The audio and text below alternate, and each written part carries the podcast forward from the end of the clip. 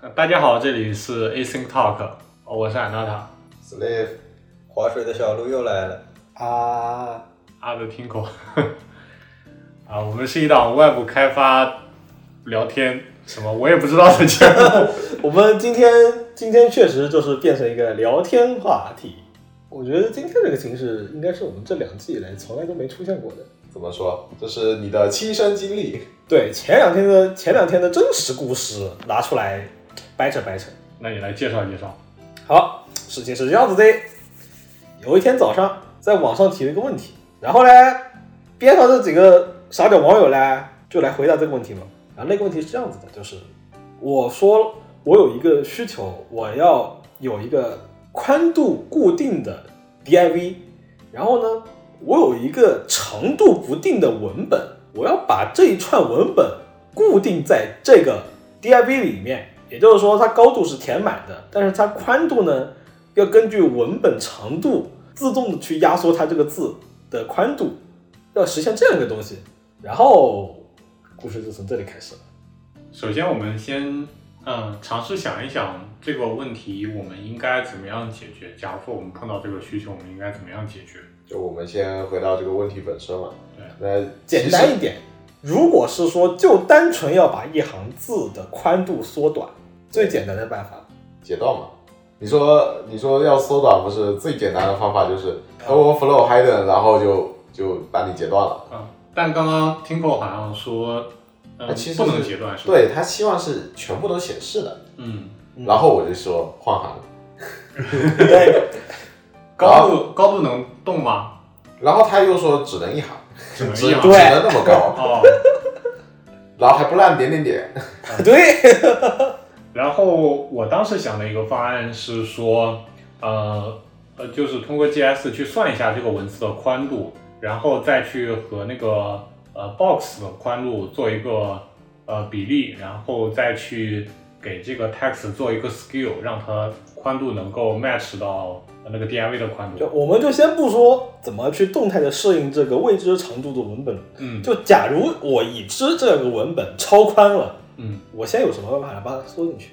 我的想法就是给个 scale 让它，就是 transform scale x 嘛。对对对，还有别的吗？然后我我第一反应其实是 later spacing，把它们字的间距给它改小。对，然后就会叠在一起了。对，嗯那你本身它其实是有一定的出血的嘛，就是每个字体几乎都有出血，嗯对对对然后你可以把这部分相当于压掉嘛。嗯，对，也是一种方法。那 Tinko，你觉得我们的方案哪种最合适呢？来，我们看一下这个 B 端前端选手。我我也是想到的是 scale 的方式啊，那提出这个问题之后，第一反应能用，但是我不知道我该 scale 多少，因为字儿的长度我不知道。然后这个时候，这个时候底下有一个资深前辈提出了一个我们都已经属于没有见过的一个属性，在 HTML 四的时代，IE 支持的一个东西叫 marky，，HTML 的跑马灯。放在我眼前我都认不出。就就我完全不认得这个标签，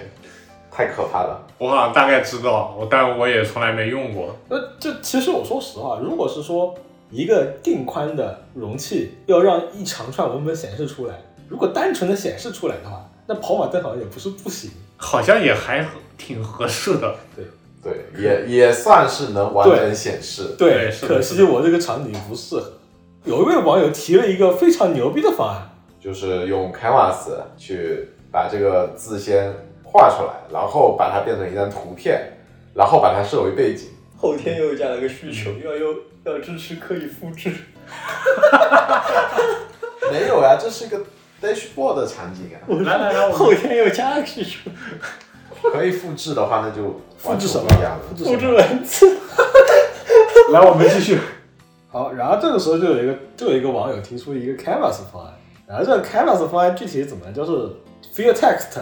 然后把它变成张图片，然后把这个图片缩放到这个这个 div 里面去。我觉得这个方案算是最好的一个方案了，我我感觉啊，因为它就不用去考虑，你也不用算，然后你也不用考虑呃这个 x 轴轴的缩放和 y 轴的缩放，你就直接对着 x 轴缩放就好了。整个看下来，这个方案好像是最接近完成的一种。那其实是说，就是这个 canvas 的尺寸其实跟字的尺寸一起走嘛，然后出 context 拿出来之后转成 blob，然后缩放这张图片的。其实我的想法更进一步，假如说这个地方它有十个字母，嗯，十个字母每个都是一个 canvas，然后转成图片，然后拼过去，你累不累啊？嗯，完成需求呀。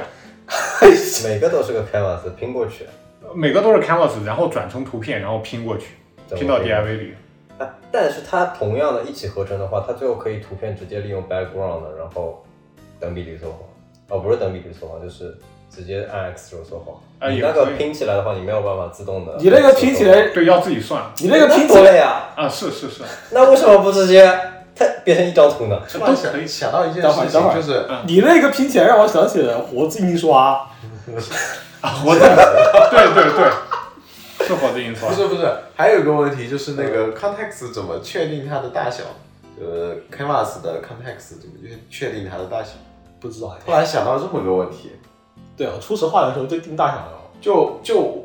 我现在就具体到实现啊，我我现在能想到的方案就有点像那个 HTML to canvas 那种方案，就是你出一个 DOM，然后 to canvas，然后 to PNG，呃，折一圈之后出涂到哎，PNG，哎折一这个折一圈好像更简单哦。哎，好像好简单啊，是可以做哦。对。但是这个方案在在我们当天的网友讨论里面没有出现。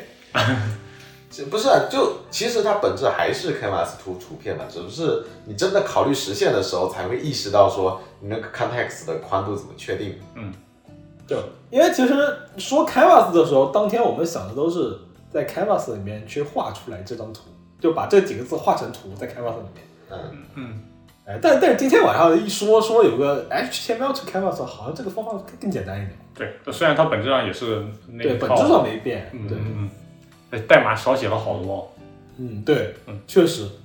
然后说到 canvas，canvas 之后呢，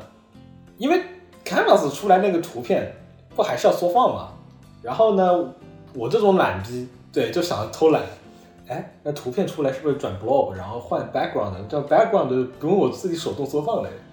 然后讲到这里的时候，下面一个最终答案出现了，就那种就是在 MDN 上大家都不会去看的可选参数。Canvas 的那个 field text 它有一个 max width 这个可选参数，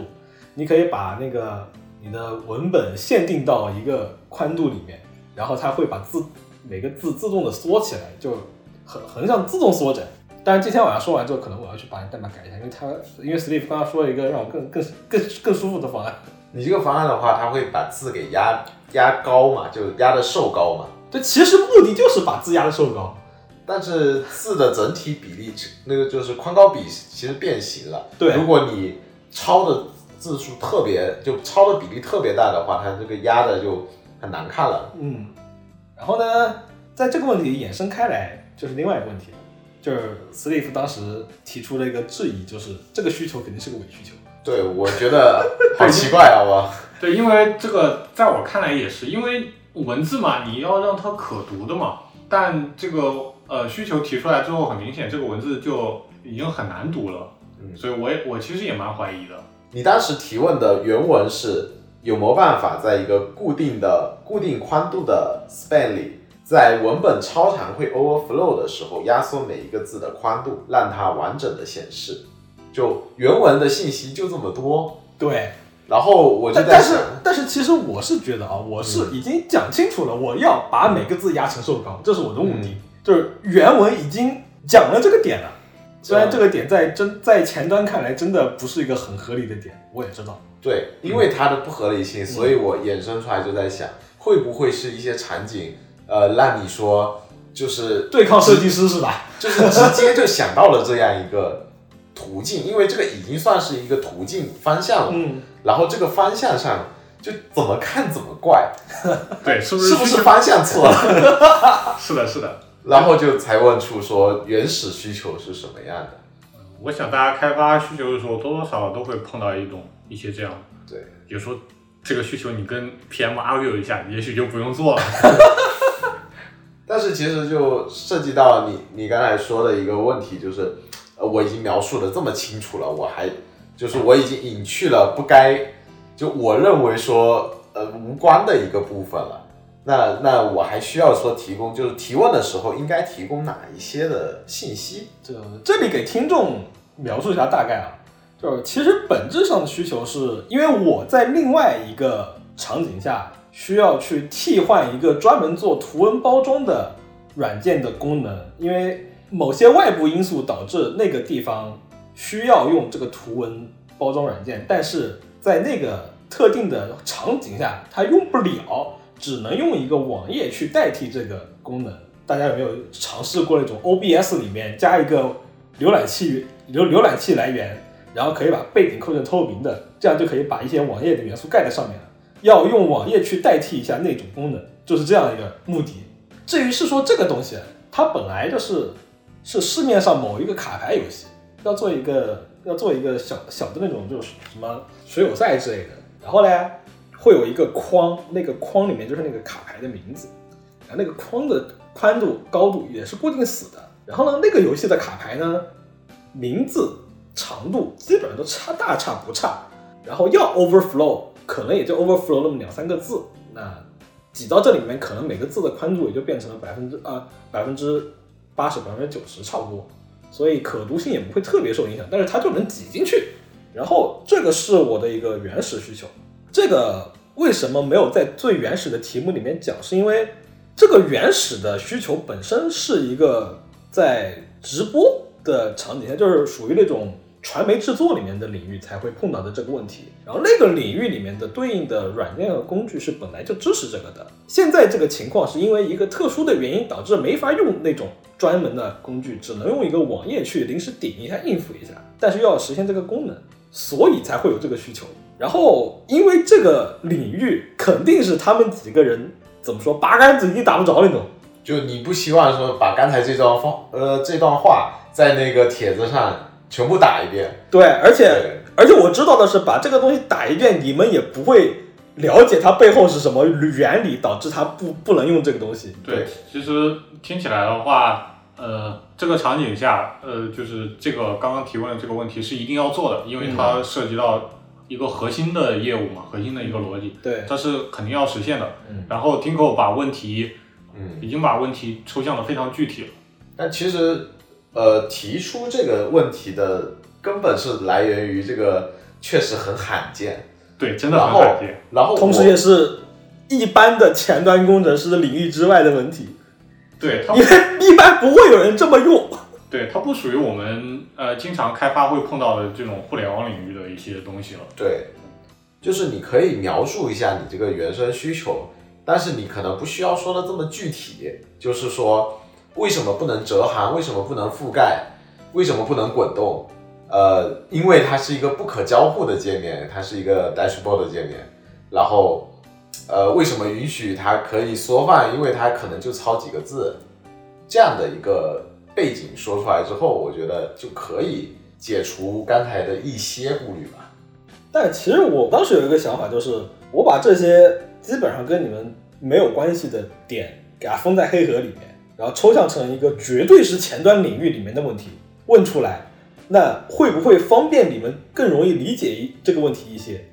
会，我当时是这么想的。这个其实是会的，对因为我们其实都各自提出了一个解决方案，嗯，但是这个方案并不是，就是、并不是解决我这问题的，并不能让你满意，对对。然后呢，就我们就在想说，是不是这个问题它本身方向就错了，所以提出这个背景需求就来源请求这件事情也是解决方案之一。哎哎，其实我后我事后好奇问一下啊，嗯因为我一开始不是把这些不相干事都封在黑盒里面了。啊，对，当你打开黑盒那一瞬间，你心里想的是什么？确实是要这样做。当我打开黑盒的时候，你发了那么大一段字，我不想看。呃，我我看了一下，确实就是说这个这个东西确实要这么做是是是，啊、就是你当当说了原因之后，确实，呃，我再回过头来看你那个问题抽象的其实非常好。对，嗯但是后面就出现一个点，就是如果是说以后，比如说现在我又有一个问题，嗯，那也是这种类似的，那我应该把什么样的东西透露出来，才让你们能够放下顾虑，觉得这个是个不得不解决的需求？我觉得不能算顾虑，因为我们是先提出方案，然后你去相当于说对这个方案进行呃不满意，然后我们没有其他更多的方案的情况下，才会对你进行一个来源请求。我觉得这个流程算是一个比较正常的流程。那以后如果有有类似的场景的话，那其实就是你一是说你为什么不满意这个解决方案，然后由此可以带出你的一个原始需求，就为因为原来怎么怎么样，所以我这个方案不行不行不行。你一说来源请求，我就想到了想起想起那个 Wikipedia，每次经常翻着翻着来源请求。呃，我也不知道怎么形容这件事情。来源请求最简单的，对，因为呃，对，就像 Steve 说的嘛，我们每个人都尝试给出了一种方案，然后你可以你可以认为我们的方案不好，那就要给出一个理由，然后我们我们可能基于你的评论，然后我们再想一个更合适的方案。对，就可能是这个提问场景并不完整嘛，就是少了一些关键信息。对对，有时候我们也不知道自己的答案是错在哪里的。嗯其实你就是我们这个帖子算是一个比较，我觉得算是比较高效的一个行为了，就而且也是个比较典型的。啊、对，也蛮典型的。然后就想到以前看到一个蛮火的，就是叫提问的智慧嘛，呃，里面举的反例都，其实在生活中都很很常见。我电脑死机了，怎么办呀？然后连张图都没有。对，就一个帖子标题是，呃，什么什么什么真是垃圾，然后下面就是就就一些情绪输出的话，就嗯完这种帖子就完全不能解决任何问题。然后这个事情，如果你在一个很水的板块就算了，但是你看 GitHub 上的一些 issue 其实都是这样的一个问题，这种表现就非常不好。然后后面就有人尝试解决，就是用那个 issue 的 template。呃，刚刚那个提问其实是分两段的，一段是那种呃非常无聊的一些什么，在一些什么啊你这个东西真烂啊骂呃呃肆意谩骂的这种，还有就是不知道自己要提什么问题就随便写的那种，对，然后这是一类，然后另一类的话，他是呃照我的理解，它就是不会用，他不会用衣袖，他不知道这个衣袖是怎么拿来用的，我觉得这个应该要分成两块儿来看。就第一种，就是其实还是个人的问题，就是你得想清楚你要问什么，然后不是只有情绪输出嘛。对对对。然后第二种的话，先百度，呃，先谷歌，好吧？不管你你能上百度还是上谷歌，当然我先推荐谷歌了。然后先去搜索，就是先先不求人，再去求人。嗯，但其实这个这个事情嘛，哎呀，我我其实上周还干过这个事情，就很很自然的就会，就首先你你用了别人的库，然后突然它就跑不起来了，然后就会跑到对应的那个呃去去问说，我这个跑不起来了，然后截一张图给他，然后可能很简单的一个报错信息之类的。就就很急嘛，就感觉就感觉什么都没问，然后被别人反问了一句，能提供一下上下文嘛？然后就觉得，哎呀，其实每次提问的时候都需要注意一下。啊，对，也就是，呃，尤其开一秀的时候吧，你起码要把自己的呃系统是什么系统的，然后系统的版本，对，什然后假如么场景这样子，然后表现是什么？对你的什么架构啊，你是叉八六的还是什么样的？然后呃，还有包括一些信息，假如说你是呃 Node 的包，然后放一些 Node 的版本，对吧？这些基本的一些环境信息。对，就方便复现嘛。对哦，还有一点就是，就如果有可能的话，还是去查一下 changelog，看一下 changelog 有没有说、呃之前的某一个版本解决了某个问题。嗯，就有可能你升级一下包就好了。对对，有可能是这样啊。其实有的时候你自己找着找着就发现问题，就像上周那个问题，就当我去找上下文的时候，我就解决了这个问题。就是哦哦哦，说到这种问题，我之前还碰到过一个问题，然后是这样的，当时在弄一个蓝牙通信的库，这个蓝牙死活跟我 Mac 连不上，然后我当时看我说 release 里面我已经是最新版本了，然后呢别的东西参数也没有问题，然后配置结构体也没有问题，数呃值也没有问题，都 OK，但是怎么死活就跟 Mac 连不上？因为其实我不是一个很喜欢看 issue 的人，我不想我不想去花很长时间写那么多东西，因为就因为我的选的那个库的那个原则都是尽可能选人多的，所以我预设里面就是我碰到这个问题的时候，别人一定已经碰到过了，然后我就去搜搜了大概半个多小时，一年多的一个 issue 里面提到他们后面的，因为有一些特殊的改动，所以后面发的都是 pre release，不是 release，然后改然后你要自己去 Travis CI 里面下他那个包，pre release 是没有发 GitHub 的，然后只能去那里面找。然后当时虽然看到这个的时候有点有点有点冒火，但是怎么说呢，总归还是算解决了。算解决了。嗯，对，真的就是一定要好好去搜别人之前干过什么，然后再去考虑你真的要不要提这个问题。对对，其实大部分时候我们碰到的问题，应该是有人也已经碰到过了，可能他描述的比我们更自己更好。对。不过说到那个提问的，呃，提问的智慧，我其实看过，它算是一个小文章吧，它有几个章节，对对吧？啊、其实我有看过了，但我个人不是很喜欢这个所谓的提问的智慧。整个东西看完之后，他给我一种，嗯，怎么说？这个作者他高高在上的感觉，但确实比较说教的。对对对，但在我看来的话，就是一个人或者说一个用户，他愿意过来给你提一个问题，呃，实际上是他真的碰到了什么他自己不能解决，即使说这个问题在我们看来，呃，很蠢很笨，但对他来说是一个很大的事情。其实有时候他可能着急，他不会说一些很专业的术语，呃，我觉得也是可以理解的。